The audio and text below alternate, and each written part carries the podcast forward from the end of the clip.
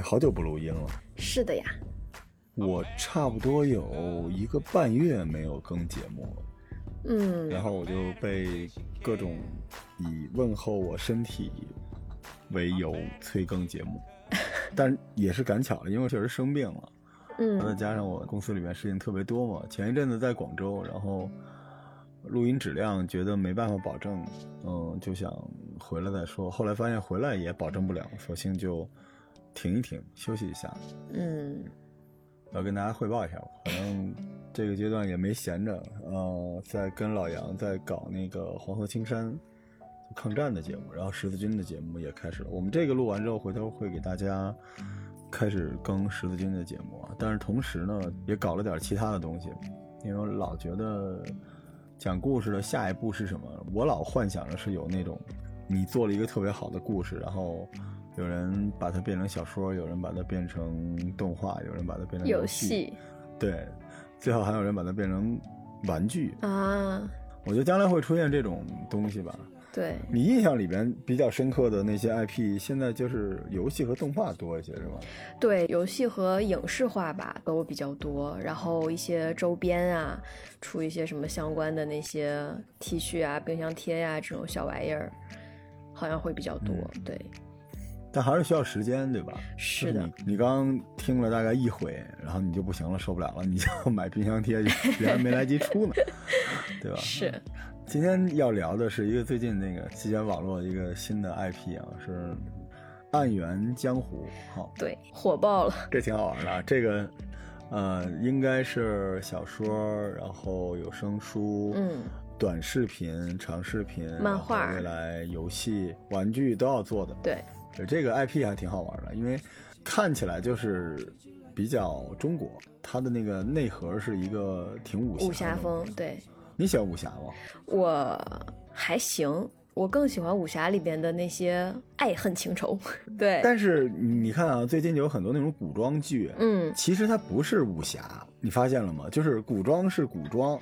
它其实看起来大家都是长袍大袖的，然后穿着国风的东西，但它的内核可能就是现代的情感剧，而且它为了让大家比较容易接受造梗，嗯，也是造的当代的梗，甚至还有一些就是外国的一些。我其实呢，有些这个古装剧能看，有些我就看不了，就里边老出现什么那个什么，你说来个大王还可以，突然来一个什么。大主教什么之类的，就觉得特别奇怪，特别像《最终幻想》，所有的东西都扒拉到一起。那那个 IP 不一定不好看，但是它肯定不是武侠，对吧？对现在武侠好像已经算比较，呃，硬核的内容了。你看咱小时候看武侠那时候还觉得是偏门旁门左道，现在就武侠已经算是正剧了。嗯，对吧？对对吧？对吧？其实就您说的那些，虽然是古装，但是它可能跟武侠毫无关系的。现在有一个新的词儿叫古偶，啊，嗨，就是古装偶像剧。关键是偶不一定是古，对，对吧？所以你看，都是一些嗯、小鲜肉啊，就是这种比较新的人来演，包括它里面的妆容，什么现代的齐刘海啊什么的都出来了。就看你喜不喜欢了。也有一些特别喜欢这些演员的人，嗯弄成什么样我都喜欢。对但是反正像我们这种比较喜欢故事的、喜欢故事里的东西的就不一定了，因为有可比较的东西。那如果你往那种中西结合的话，你就会去漫画、动画或者游戏里边有很多这种 IP，就《最终幻想》啊等等之类，都是这种有东方的、有西方的混在一起的。嗯，但如果你要是想更古朴一点的话，你就去看武侠小说嘛，对吧？对的，你看今时今日的那些，嗯、无论是雪中还是嗯各种各样的这种网文，其实它的内核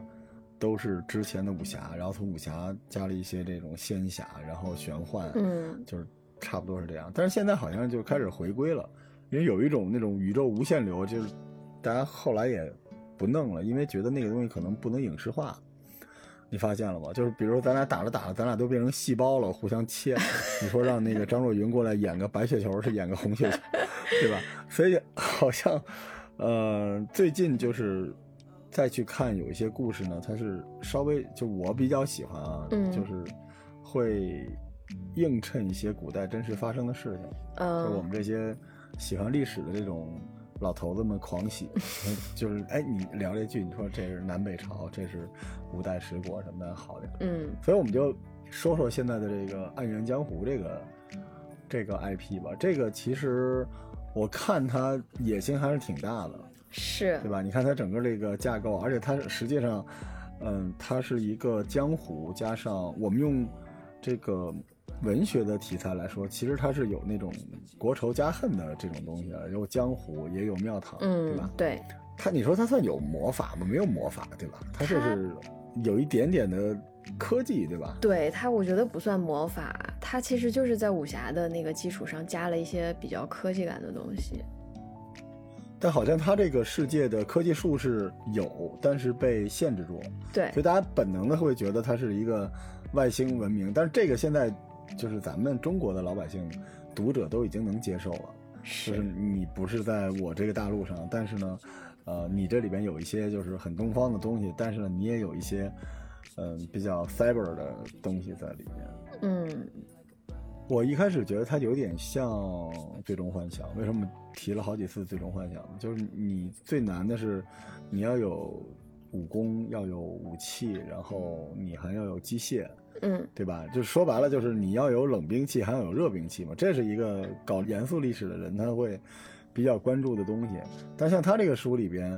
啊，这个 IP 里边也有这样的东西，但是他就要找一个平衡。你知道那时候我看《雪中悍刀行》，我就比较喜欢，因为它有一个那个 CD 系统，啊就不管你这人多凶，你气息没了就调不上调不上来，那一口气你自己嗯你看那个李淳罡在那个江上破什么六千甲，那一下自己其实已经大半条命就没有了嘛。，对就等于他太努了，对吧？他们他那个雪中的那个战斗逻辑呢，其实就是物理系的战斗，然后呢有他那个内力，其实有点像大魔法了，你觉得吗？就是那种。还珠楼主的那种，就是有点像蜀山似的那种，因为他本身自己后边就有各种各样的神仙出现嘛，嗯但是它内核里边还是有一个 CD 的时间，就是在 CD 的时候，这些人都是脆皮儿。换句话说，就是，呃，攻击力很强，但是也容易被打倒。你看咱俩录游戏录的多，就是总是要搞这种设定哈。对，嗯。但暗元呢？暗元你觉得呢？它的这个战斗系统是什么样的？我觉得其实暗元的整个战斗系统暂时还没崩吧，就还在这个范围内，没说是变成什么修仙啊，然后就一个人能打一万个人，暂时还还可以。关键他没有法宝，对对吧？他还没有那种法宝，就没有那种什么大召唤术什么之类的，就是那种东西。而且他好像还是物理攻击为主啊，现在。对的，现在看来还是拳拳到肉的那种打法。嗯嗯，它有远程，但是好像没有热兵器。它的热兵器基本都是，就是像那种守城的时候，城上砸下来那种大型的那种器械，嗯会有一个什么大火炮啊、开花雷什么之类的。除此之外，基本都是弓弩。所以它这个设定基本是，就差不多就是，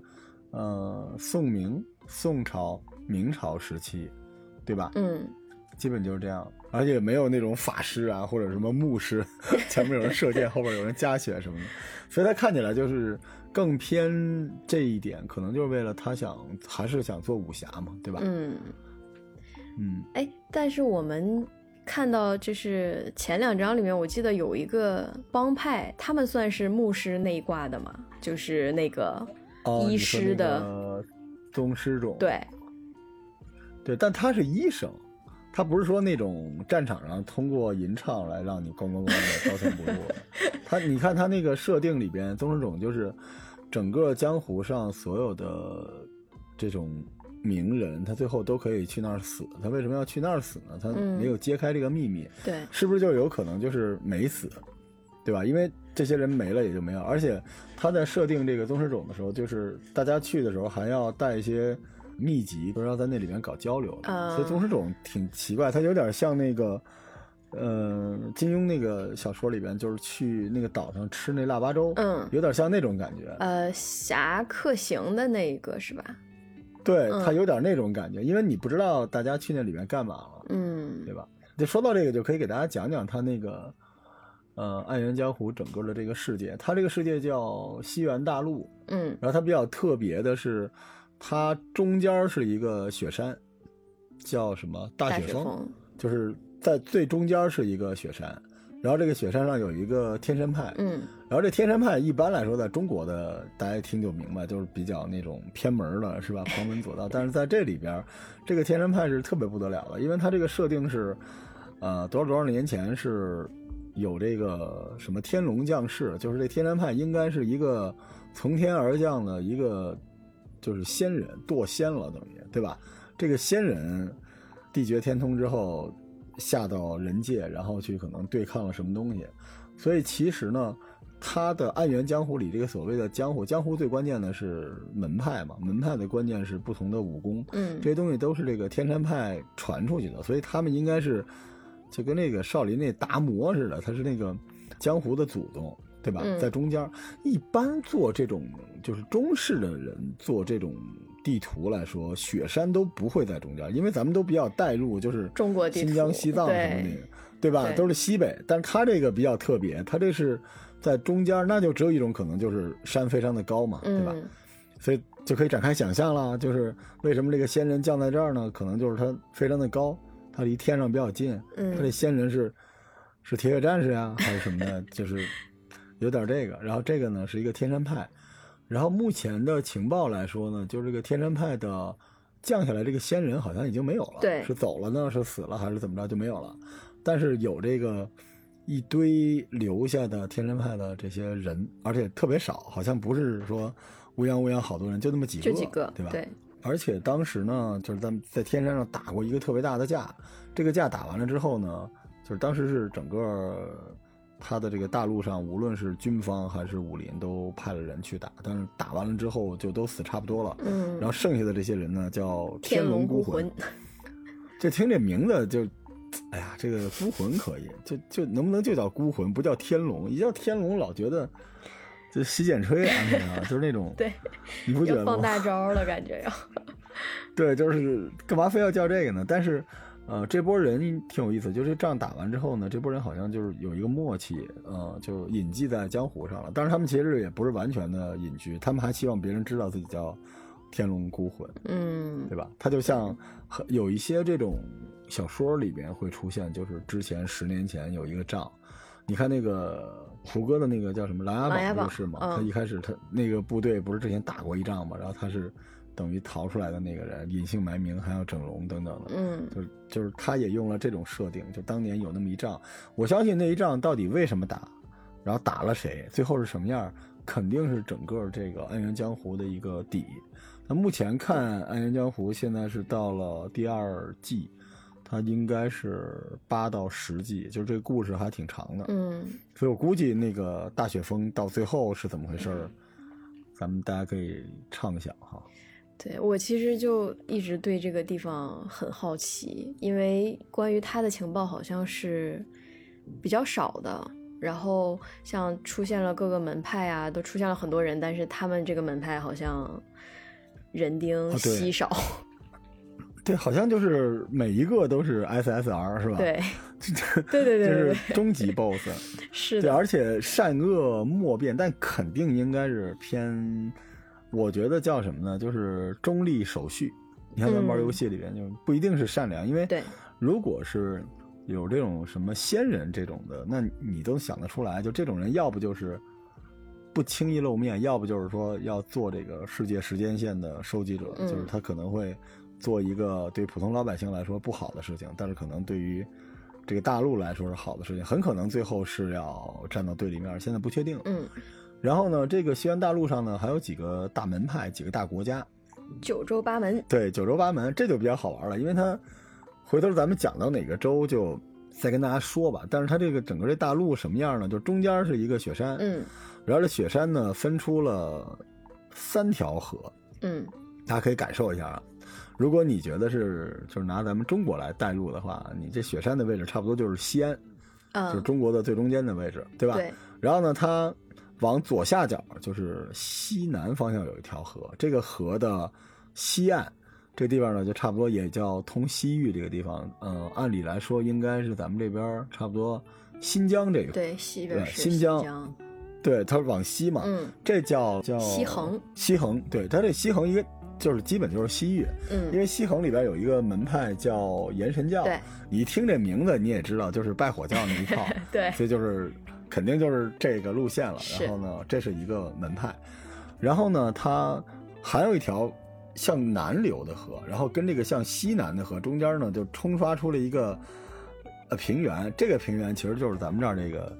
四川和云云南。南这个区域，对，对，云南和四川这个区域。然后这个地方差不多应该是余叫昌国，昌余国，余昌，啊，余昌国，对对，余昌。对对对，然后余昌国，然后余昌国呢，他这里边的有一个大帮派叫曹曹帮就是这个其实就是挺像袍哥的那种感觉。嗯，我听这曹帮就是有点像那个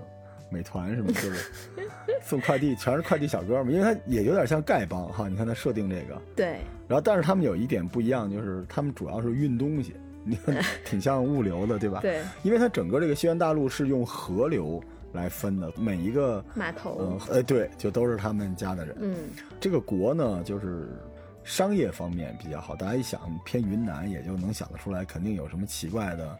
奇花异草、少数民族，嗯对吧？有人蛮族啊什么之类，肯定是这个路子的。是的，然后呢，它第三条河是从这个这个大雪峰呢，就哎，就我最爱的大滦河啊，奔流入海，大滦河从这个地图的中央一路就往这个东边入海，所以大家可以把这理解成咱们这长江。嗯，然后这条河是特别大的，然后这个河的上下就是咱们整个这个西元大陆最敌对的双方，对吧？对，这个底下呢叫大龙国，这个龙国就完了，还大，嗯你说这太奇怪了。你说唐朝也不会，可以管自己叫大唐，但是唐朝也不会在历史上叫大唐唐朝啊。对啊，这你 咱也咱也不知道这个啊，作者咋想的，叫大龙国。然后这大龙国就是大家理解一下吧，差不多就是，嗯，这个宋朝或者明朝啊，就属于这种。呃，经济非常好，科技也不错，然后这个军队也非常厉害，就这么一个国家。啊，就是大家可以理解为汉族武装吧。然后这里这底下的门派也比较多哈，对，有那个武尊派，武尊，对，偏西一点，对，吧？偏西一点儿，他这个我估计啊，这个呢可能就是一个，嗯，你听这名字吧，就有点这个有点像雇，佣兵啊或者什么的，有点对，嗯。有点像这种。对，嗯，你要说特别正呢，它不能重复的设定，因为它在这个呃东侧还有那个太常教。太常教，你听叫太常教，你听太常俩字，你就知道它可能就是道教，就可能是武当，对吧？对，五岳剑派有点像这个，所以你听这武尊的这个名字呢，有也有可能是什么呢？就是他原来一般像这种小说里边都得有一唐门，对吧？嗯使暗器或者使什么的，对，但是那个地方不是被挤到 那个余昌了吗？所以他就是不是快递小哥的那帮派了，嗯所以我觉得这武尊可能就是一个有点像阿萨辛。山中老人似的这么一个比较邪门的这么一个一个东西，然后在这两个山头中间藏武庙，对吧？对，藏武寺，藏武寺，一听就是少林嘛，对吧？是，肯定是少林。然后呢，全天下的最牛的那个大城叫洛昌城，这个洛昌城呢，就是在这个河边上，它就是整个你就理解为长安或者洛阳，嗯就是这么一个地方。对，然后那个这个滦河的北边是比较奇特的这个设定，就是它原来整个这个大陆都是龙国的，但后来分裂了。分裂了之后呢，北边呢，龙国呢就跟咱们这边这个唐朝啊是很像的，就是它圈养的一些，呃，你说游牧民族吧也不算，有点就是偏北方人吧，只能这么说。然后结果这波人呢，原来是他的属国，但是后来就独立了，就是汉北国。嗯，汉北其实，咱们现在看起来啊，从这个书的情报来说，它就有点像主角的这个国哈。对，一般来说都是，你看《射雕英雄传》，他不会觉得蒙古是核心，嗯，他还是觉得要回到宋朝。但是咱们这书好像还真不是，对，咱们这书这核心是在这个区域，而且其实它还真不是蒙古，它也占据着中原很大的地方，而且也是虽然武德充沛，但是呢文教也比较好。在这个做这个书的过程中，就拼命的想让我们觉得这个不是北边的蛮族，这就是。呃，有点像南北朝的北朝，有点像这种意思，就还是，对吧？还是主体民族嘛，是只不过民风比较剽悍，对对吧？他这边是有点像那种部落联合，你说又说成部落，又有点像那个哈，但是他好像这边的比较现代化，老百姓和这个皇帝是可以拉着手走路啊，路边也没那么多规矩啊，对而且好像这女权运动也比较，是吧？是，你看他那个部族里边都是那样的，所以反正就是比较自由吧。大家可以理解成部落啊，下边这是联盟，有点像这个意思，嗯但是没有那么荒蛮。嗯对。然后它整个的这个设定呢，咱们刚才讲了中原的这个四个国和这个哦对，还要补一下那个门派啊。然后北边的门派呢有一个叫兵马剑的，你一听是叫兵马剑吗？对，兵马剑，一这个兵马剑这个名字就很奇怪，因为这看起来就特别不像南北朝的，因为这个一听就知道是锦衣卫。对，而且它也不太像是一个江湖帮派的感觉。所以这个也挺好玩的，因为这个书呢，它试图就是把武侠和这种国战合在一起。嗯，其实这有点儿雪中的那个意思，只不过它没有那些神仙妖怪什么之类的。对，然后还有一个什么呀？还有一个呃哦，就是我们刚才说的那个宗师种宗师种，对，对吧？对，宗师种应该是在它的在北边儿，就大家理解一下这个地图，就是再往北，所以它基本上这几个加起来就是它的核心的帮派了，没了吧？北边是两个，嗯，然后对元神教天山四个，下边是四个，没错，，对，就是八个门派嘛，对吧？是的，但是呢，它这个世界比较好玩，就是在这张地图的外边一圈儿，尤其是西北和正北，它有点像《冰与火之歌》，它有还有一种叫黑鸦移民，嗯，就不是那个移民的移民啊，是那个遗留的移民。这波人有点像《冰与火之歌》里边那个野人，但是这些人呢，其实是真正的那个塞外的游牧渔猎民族。嗯，但这个民族呢，就是在之前应该是跟汉美国去打架的，这就是汉美国之前为什么大龙要养这帮人，就是为了对付北边的这些，而且就是连年有战争，多少次战争等等之类的对付他们，而且还修了长城什么的。嗯嗯，但是据最新的情报说，外边还有一圈人，那那就是我们后边再说的了。啊，但他现在整个这个国家呢，就是这么一个情况。然后汉北和大龙呢是敌对，对，的状态，就是大家隔河相望嘛，敌对。然后我们一开始说这西衡呢，其实就好像就是做生意，就是属于那种商业联盟。对，余昌没什么特别大的存在感啊。余昌对暂时没有什么存在感，除了他的曹帮。所以这个世界就是差不多是这么一个世界。但是你们听到这儿就觉得就是一个很标准的一个架空的中国古代的，但其实不是，因为它这世界我们刚才说了有一个科技树，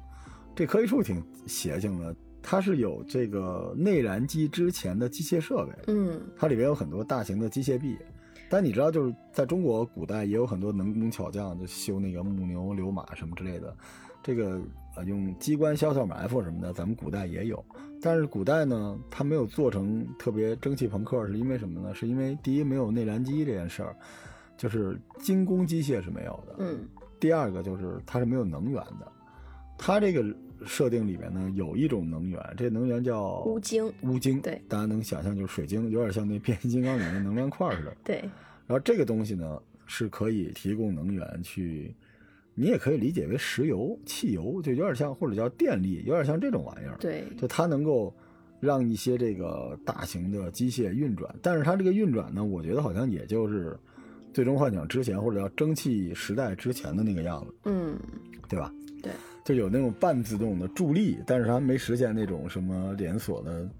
机关枪啊，什么什么之类，那都没有，基本就是一些吊臂、一些齿轮，对吧？嗯所以就听起来特别蒸汽朋克，你觉得吗？是的，但是好像技术又比蒸汽朋克要差一点，就是没有实现那么多东西。对，然后这个乌晶呢，还有一个功能就是，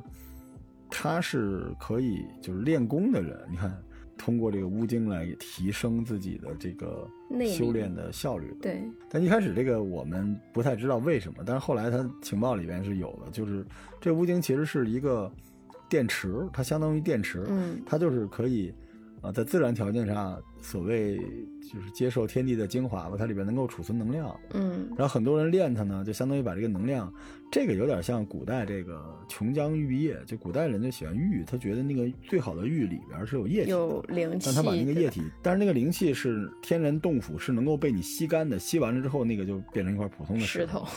所以它这个乌晶也有点这个意思，就是说，你如果不能反复的给它充能的话，它这块电池，你可以把它里面吸收的日月精华拿到你自己身体里，但是它就没有了，嗯对吧？所以它这个修炼的内力好像是跟这个有关，它不像传统的武侠就是强身健体的内力，它这个书里边的战斗力价值是有一个能量传递的系统，对基本都是走能量。人和人之间啊是有这个，它好像也叫推推动内力什么之类的。对。而且我觉得它这个最神奇的就是它这个乌精是可以充能的，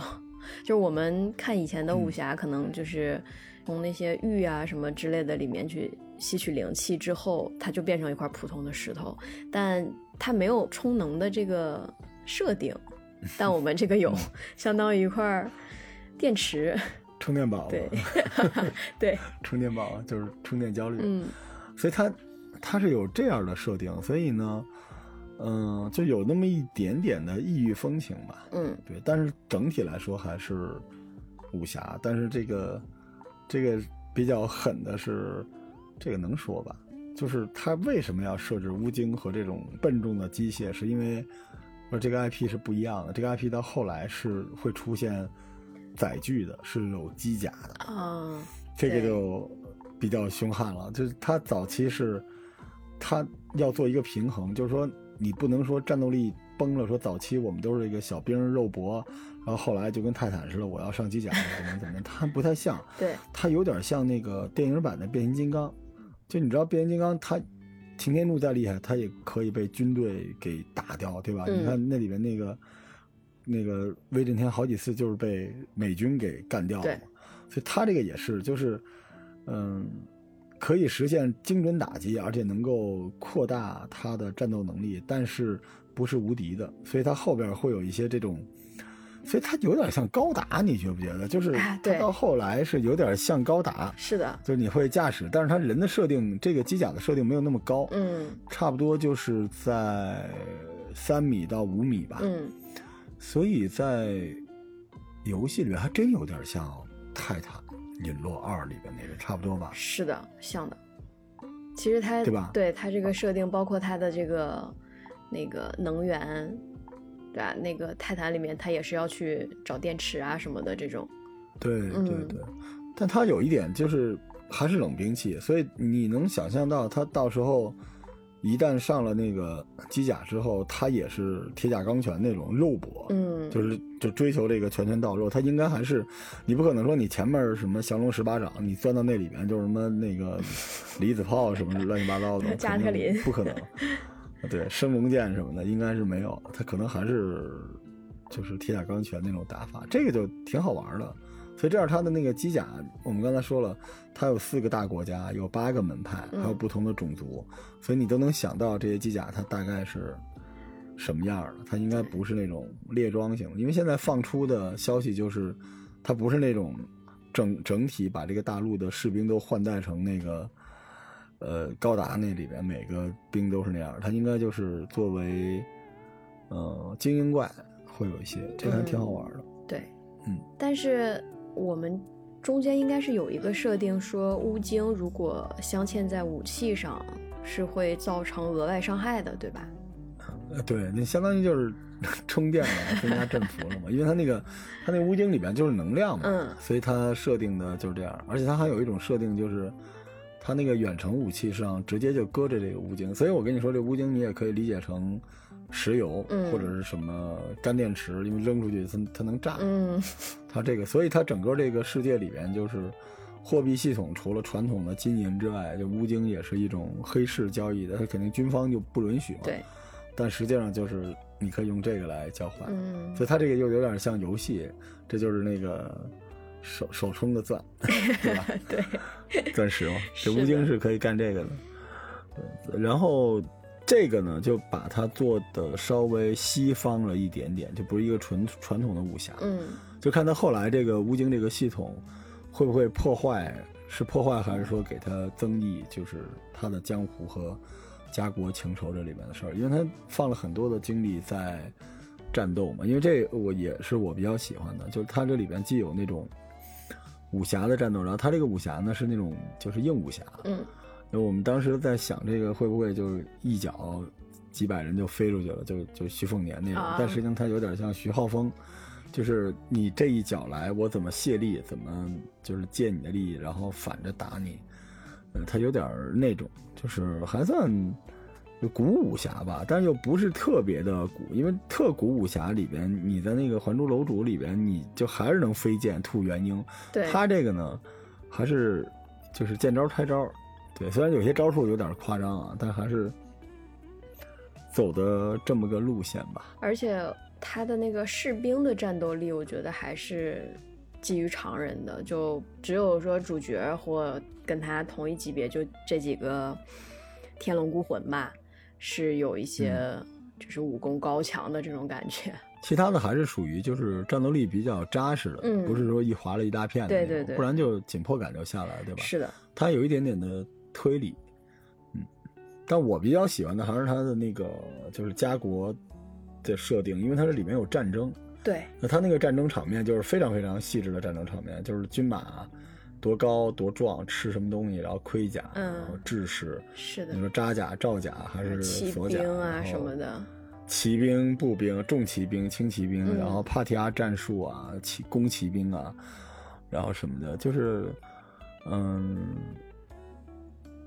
就如果你喜欢历史的话，就能看到很多，你可能就是莞尔一笑啊，这不是这个宋军布人甲吗？这是铁浮屠啊，啊这是，而且里边又有我特别喜欢的叶不收啊对他是明朝的那种。特种部队嘛，就是嗯尽量把一些历史上的一些东西拾遗进来，就是他想表达的东西挺有意思。是的，对我们前面这一集就是给大家主要聊聊设定啊，因为我们这个节目想后边就开始给大家讲讲我们看到的这个剧后边是什么样子。咱们首先说一下这个最火的这个主人公吧，好吧，嗯异口同声啊，三二一啊，李易峰，哎，这 啊不是啊节目下架怎么办申？屠勋啊，对，申屠勋，申屠勋嗯他这个你也能看出来，就前期是有点扮猪吃老虎的，嗯，但是，但这里边好像也没扮猪，就是老虎，就是老虎。他这个一开始的设定呢，是在他的为什么我说汉北国是主场嘛，对吧？就在汉北的这个，呃，有一个军人的一个墓园，他一上来就是，他前面有个序嘛，就是汉北之前跟这个黑鸦移民就打过仗，嗯然后打到一半呢，突然就是天崩地裂了，好像就是有一个要塞整个都塌了。对然后当时汉北的老国王也受了重伤，然后被一个老兵老兵给救出来，然后那边呢也撤了。但是这个这个东西为什么出现？这这个这个地震还是什么东西呢？他没交代。我我们可以猜啊，就有可能是这个非常规武器的打击，有可能是。嗯，机甲，但如果是机甲的话，很奇怪，因为你这设定里边，你塞外这黑鸭不应该有机甲吧？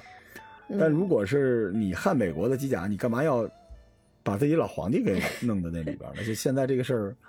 咱们也不知道，有有可能是别的什么之类的吧。嗯嗯，然后他就因为这个事情呢，就在这个地儿建了一个墓园，而且据说死了很多人。然后他是百年间一直在打，对吧？，对，四十万汉北男儿，四十万。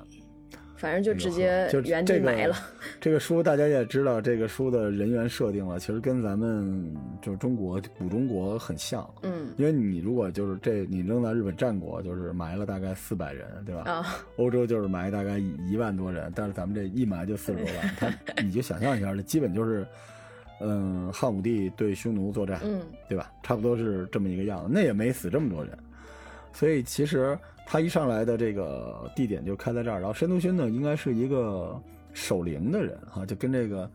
这个之前救老皇帝的老头儿老袁这俩人就是对传统的 CP 嘛，对吧？一老爷子，一般来说老爷子长什么样儿就是少颗牙呀，对是吧？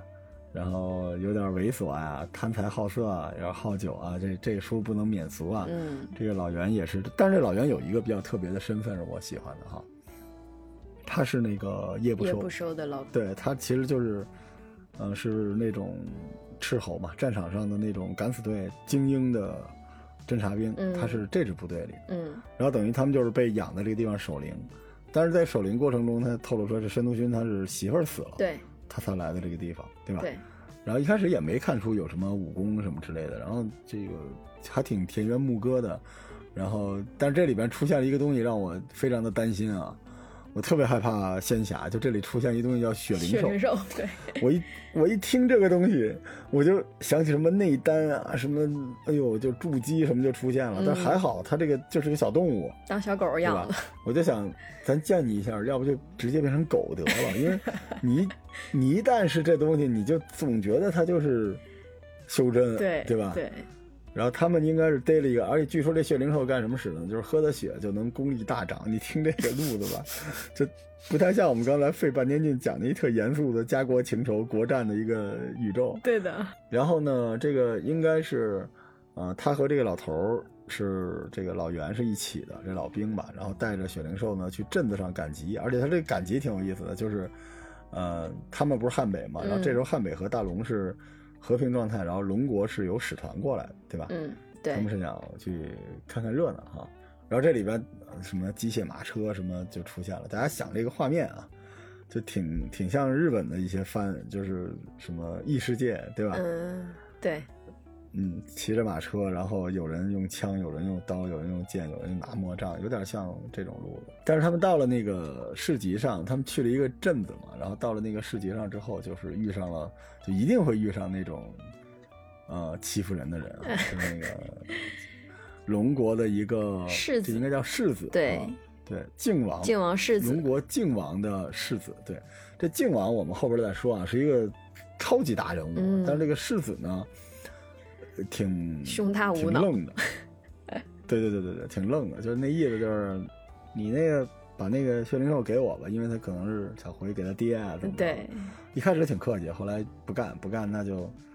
是吧？申屠勋，那我可是主角，你说让我给我就给，那我岂不是很没面子？他不给。对，而且申屠勋这时候就出现了一个，他他是那种不太说话的那种，就特别龙傲天，对，我不，他也不理不说话的，对。面具版的杨过是吧？啊，对，挺嘚瑟的，也也不爱说话。然后后来这个当时呢，因为这个地盘还是汉北嘛，而且又因为汉北跟大龙是有世仇的，所以其实在市集上抢汉北老兵的东西是很难的。周围的这帮人也不干嘛，所以就没抢成，没抢成，然后。回去了，回去之后，这个申屠勋就跑到那个山上，他媳妇儿是有一个墓，嗯，是一个大棺材似的地方。那棺材旁边有一个，这有点穿越，有点像一个太空舱似的地方。他去那儿休息。他平时是不跟老头住一起的，结果就发现这个老头的地方火光冲天，赶紧下来看。这你也能想得出来嘛？肯定就是被抢了。然后这老头奄奄一息，一息的快死了。对对，然后申屠勋赶紧背着老头就找，找一地儿，就是我们刚才说的这个。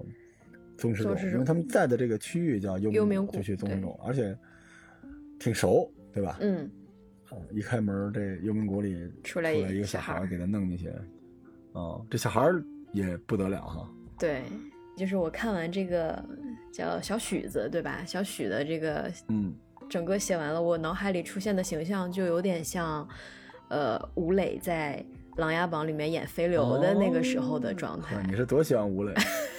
有点那意思。而且一般这么写的这种人，将来都是那种纵横天下，就他也有点像那个《雪中悍刀行》里边那个，当然没有那么厉害啊，有点像那个道士，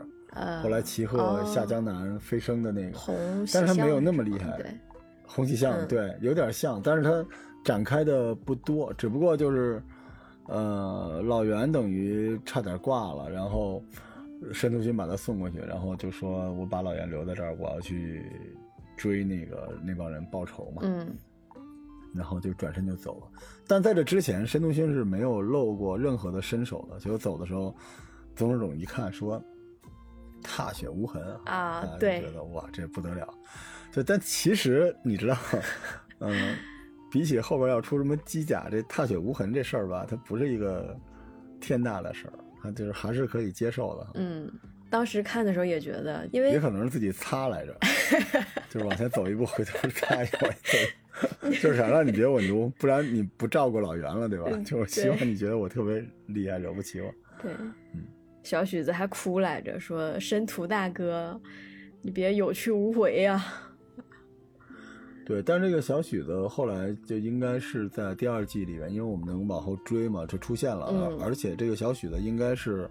就我们总会猜哪个人会有自己的机甲。啊，这个特别好玩了。对，然后他现在这个设定，整个的这个呃这部书的设定，这个宇宙的设定里边，宗师种其实就是那个医生的，就是什么最厉害的，叫什么医仙谷，有点像那种嗯最厉害的。当然，好像好好像在洛长城还有一个医圣，但这个宗师种应该已经算很厉害了，所以很可能这个小许子未来是有一个。包扎型机甲的，但你你有时候你想，这机甲怎么给人奶呢？那么大个儿，就是弄一大抹布把人完全给包上了，不知道。嗯反正这小许子有点意思，而且就应该看这个路的。如果宗师种后来他不会说突然蹦出一两个厉害的人来说的话，这小许子应该是未来宗师种的老大，他可能是比较重要的。嗯而且申屠勋走之后，这个小许好像后来也跟着走了，去找申屠勋去了，入江湖了。对嗯，对，他再见就可能就是好几好几十万字之后才能再见面了。是的，对，这刚才就是他第一章啊，第一章其实就是通过抢这个抢血这小狗，灵血灵手小狗，对，抢着抢着小狗，然后嗯把这个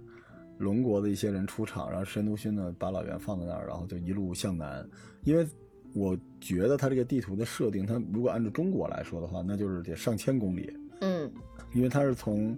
汉北国的北边要来到汉北国的南边，过了这个滦河边境，来到大龙。因为他第二章就会讲到这个天龙孤魂的故事，就是当时这个呃赵凯，就是这靖王世子，已经把这个小狗给弄回那个哦，还没还没还没弄回去，先是到了那个龙国驿站，对吧？他带回驿站了，河谷城的那个驿站，对然后驿站里边应该有一个狠角色，就是应该是贺叫须贺山山，嘛，对就是贺须山，有一个管家嘛，差不多。然后这贺须山好家伙就一顿表示，就是你你懂个屁啊，这东西咱不能抢，咱们惹不起什么的。然后这个赵凯就用有限的空间表示了自己的无赖，对吧？不在乎。但是后来这个贺须山还是很担心的，因为他可能身上还背着其他的使命，他特别怕引发一些不必要的冲突啊、战争啊等等之类的。最后就因为俩人赶紧这个贺须山的话，他还是太常教的一个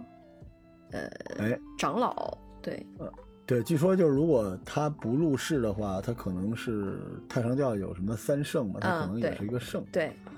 对，但是他现在入世了嘛，就相当于就是因为在江湖里边有很多人就进庙堂，但剩下的人还在江湖，嗯就这个挺好玩的。是的，他是这个宇宙里边的江湖和庙堂是连着的，是，就属于那种有点像德国的那个军事世家大氏族嘛，嗯军事的战争氏族。所以其实当时贺学山呢，他这个身份他依然这么担心，他可能就是说埋了一个伏笔，说可能这件事儿并不简单，对吧？嗯就是他们出使这件事不简单，抢这个狗是没必要的。我就以后管这叫狗了，我不愿意叫什么血灵狗。后来他们就跑了嘛，对，跑了，然后这时候申屠勋呢，就是要追他们，结结果这个曹邦就出现了，嗯，他去打听去了，对，对，然后这个曹邦一看见他，是他应该是出示出示了一个名片哈，这一牌子，啊。一看我靠，这曹邦一看这不得了啊，你这，对吧？就是高渐云是吧？说你这是那个天龙孤魂啊，我靠！然后他们就好好还有一特别复杂的一个动作，好像是躺在地上往左轱辘两圈，轱辘两圈再爬起来，再磕头，再一空翻，反正就是这个雄主哈，他们这里边管他叫雄主，嗯，也叫尊上，对，黑曜令，嗯对这有一这玩意儿，这又有点龙傲天了。听这个黑曜令，这个挺奇怪的，这丢了可怎么办呀？真是。然后，所以这个呃，曹邦呢就帮申屠勋打听，但是曹邦有一个规矩啊，后来会展开，就是不能在曹邦里面打仗。嗯，它有，点像那个周润发那个和平饭店，但是曹邦呢，他就是情报交易随便来，嗯对吧？你想怎么交易怎么交易，所以曹邦就告诉他这帮人去哪儿，啊怎么回事儿，然后申屠勋呢就去追他们。当然，这中间申屠勋跟这个贺须山啊，就我们刚才说这个龙国的使臣还见了一面，对吧？。对，但是这个也没有滥杀无辜的意思，就大概就问了问这赵凯在哪儿，就有点愣啊，就是我就要弄他，就打群架，我就只打对方那老大。而且对，他啊从贺旭山那儿把他的小狗给接回去了，对贺旭山说你这狗还贺你贺旭山把狗扣下了，嗯也不让赵凯带走，他说这带走会出事儿的。对，但是你说这个，还是不乐意。这申屠勋就是有点有点愣球哈，就不行，这我必须就是嗯，得抽这人。对，因为老袁老袁受伤了嘛，他打的，对，他是要为老袁报仇，不是说这个狗这么简单的事儿。而且呢，当时这个他还分析了一下，在那个曾志总的时候，就是都是哪些门派用了什么招数打伤的老袁，嗯，对就是用这种方式把这个门派也都给弄出去。对，啊，然后他就追杀嘛，这杀神追杀，到现在没出手呢，嗯也可能就是想骂他，就不一定真是打他。但是那个赵凯已经见着他爹了，他爹是比较牛的，他爹应该是一个，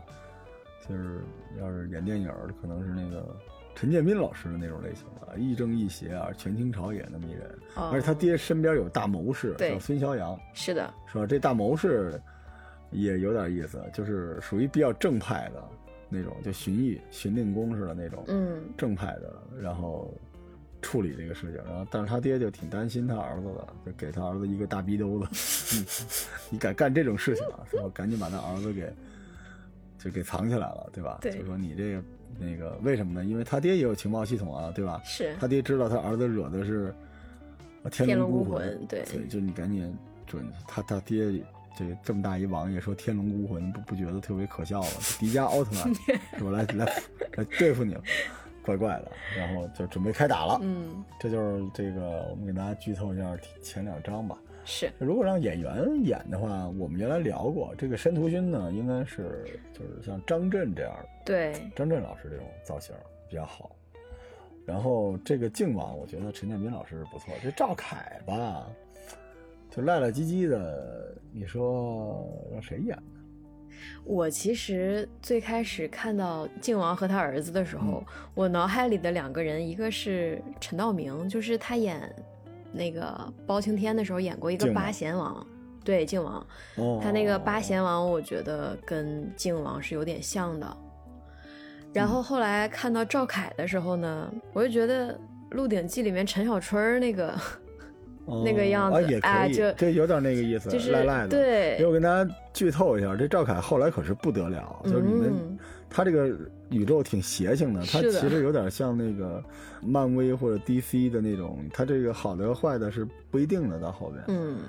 然后其实这里边孙逍阳应该就是那种，就什么，就叫王劲松是吧？我特别啊喜欢对对那个对对对黎叔，就王劲松那种样，因为这个后边也不得了这个人物，是的，对吧？东叔然后像那个贺虚山就无所谓了，贺虚山随便找一个那种大叔演就行，比较正派的过贺须山这种，他没有太啊，多对，有武功的那种大叔，对他没嗯有太多性格上的这种交代，现在没露出来嘛，对对吧？对，对，没露出来。然后这个小许子认真找一个那种挺有意思的小孩。你刚才说了啊，你你把他给弄上也行。嗯，我觉得还有一个我哦觉得也挺好的，没没没塌房的是吧？他没有没有，还有个那个啊。您知道吗？荣梓杉，《雪中》里面演徐凤年弟弟的那个，哦，那个小孩儿哎合适，对对对对，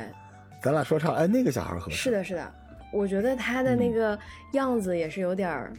嗯，稍微有一点憨憨的，赖赖唧唧的，这举对举那个布上面写着“大哥是我 ”，太有意思了。对，这个宇宙呢，其实野心挺大，因为后边可能会跟《冰与火之歌》会跟什么之类的去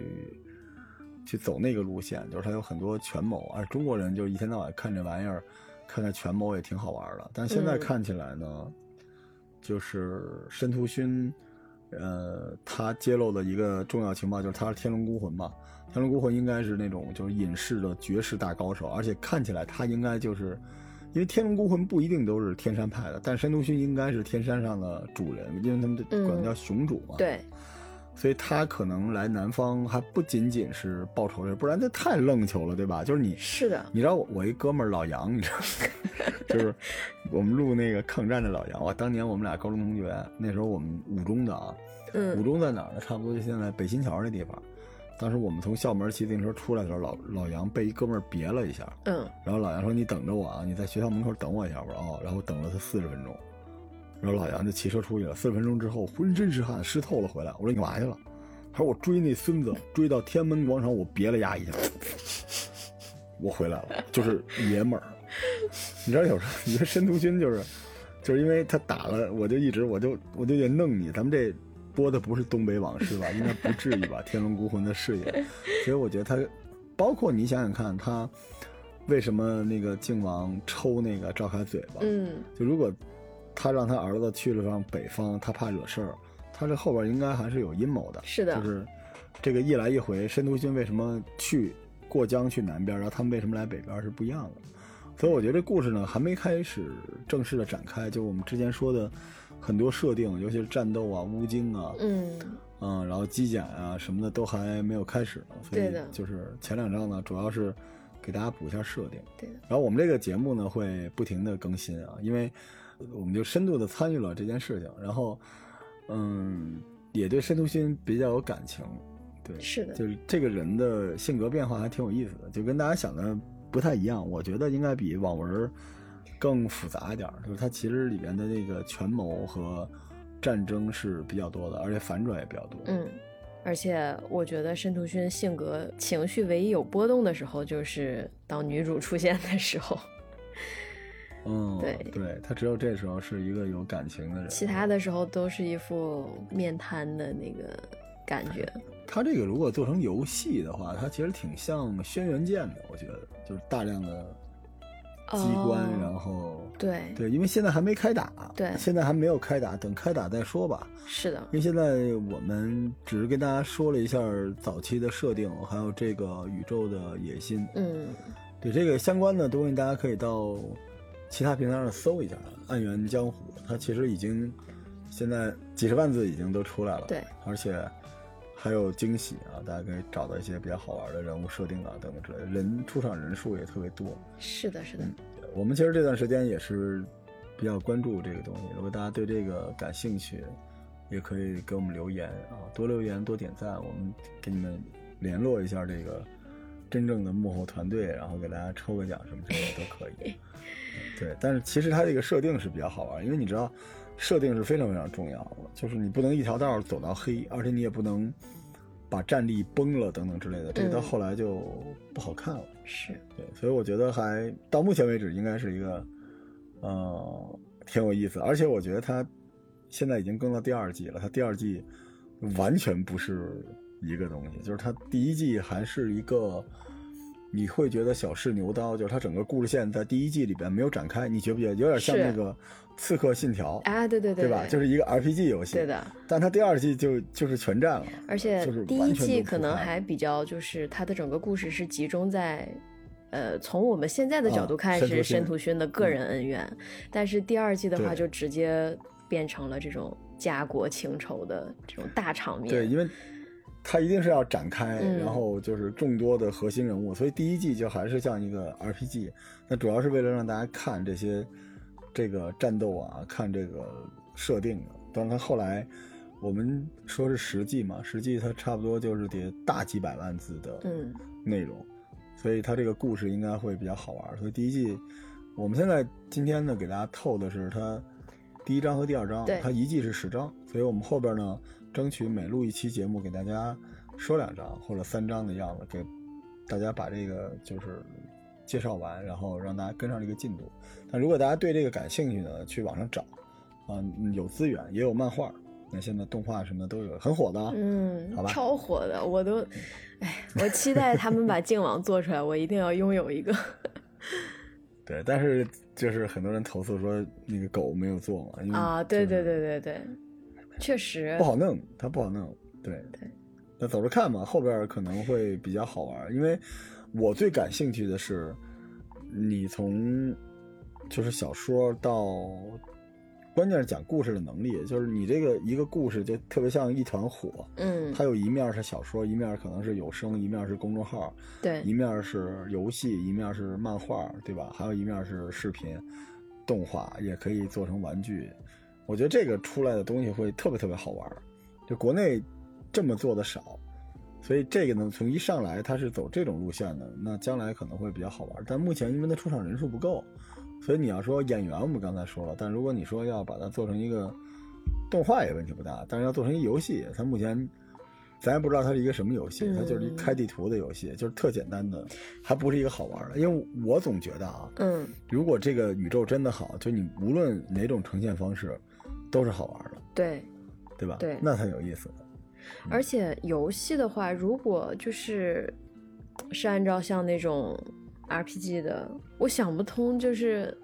我不知道它该做成什么样子，能让因为申屠勋是主角吧，对吧？我们一直都是他是主角，反正肯定没法刷刷刷，因为他这里边没有那么多装备，对，对吧？他更多的是你记你玩过当年那什么《金庸群侠传》什么之类的吗？呃，就类似嗯那种，或者就是《仙剑奇侠传》嗯嗯或者是那个刚才《轩辕剑》，它可能就是这种 RPG 游戏。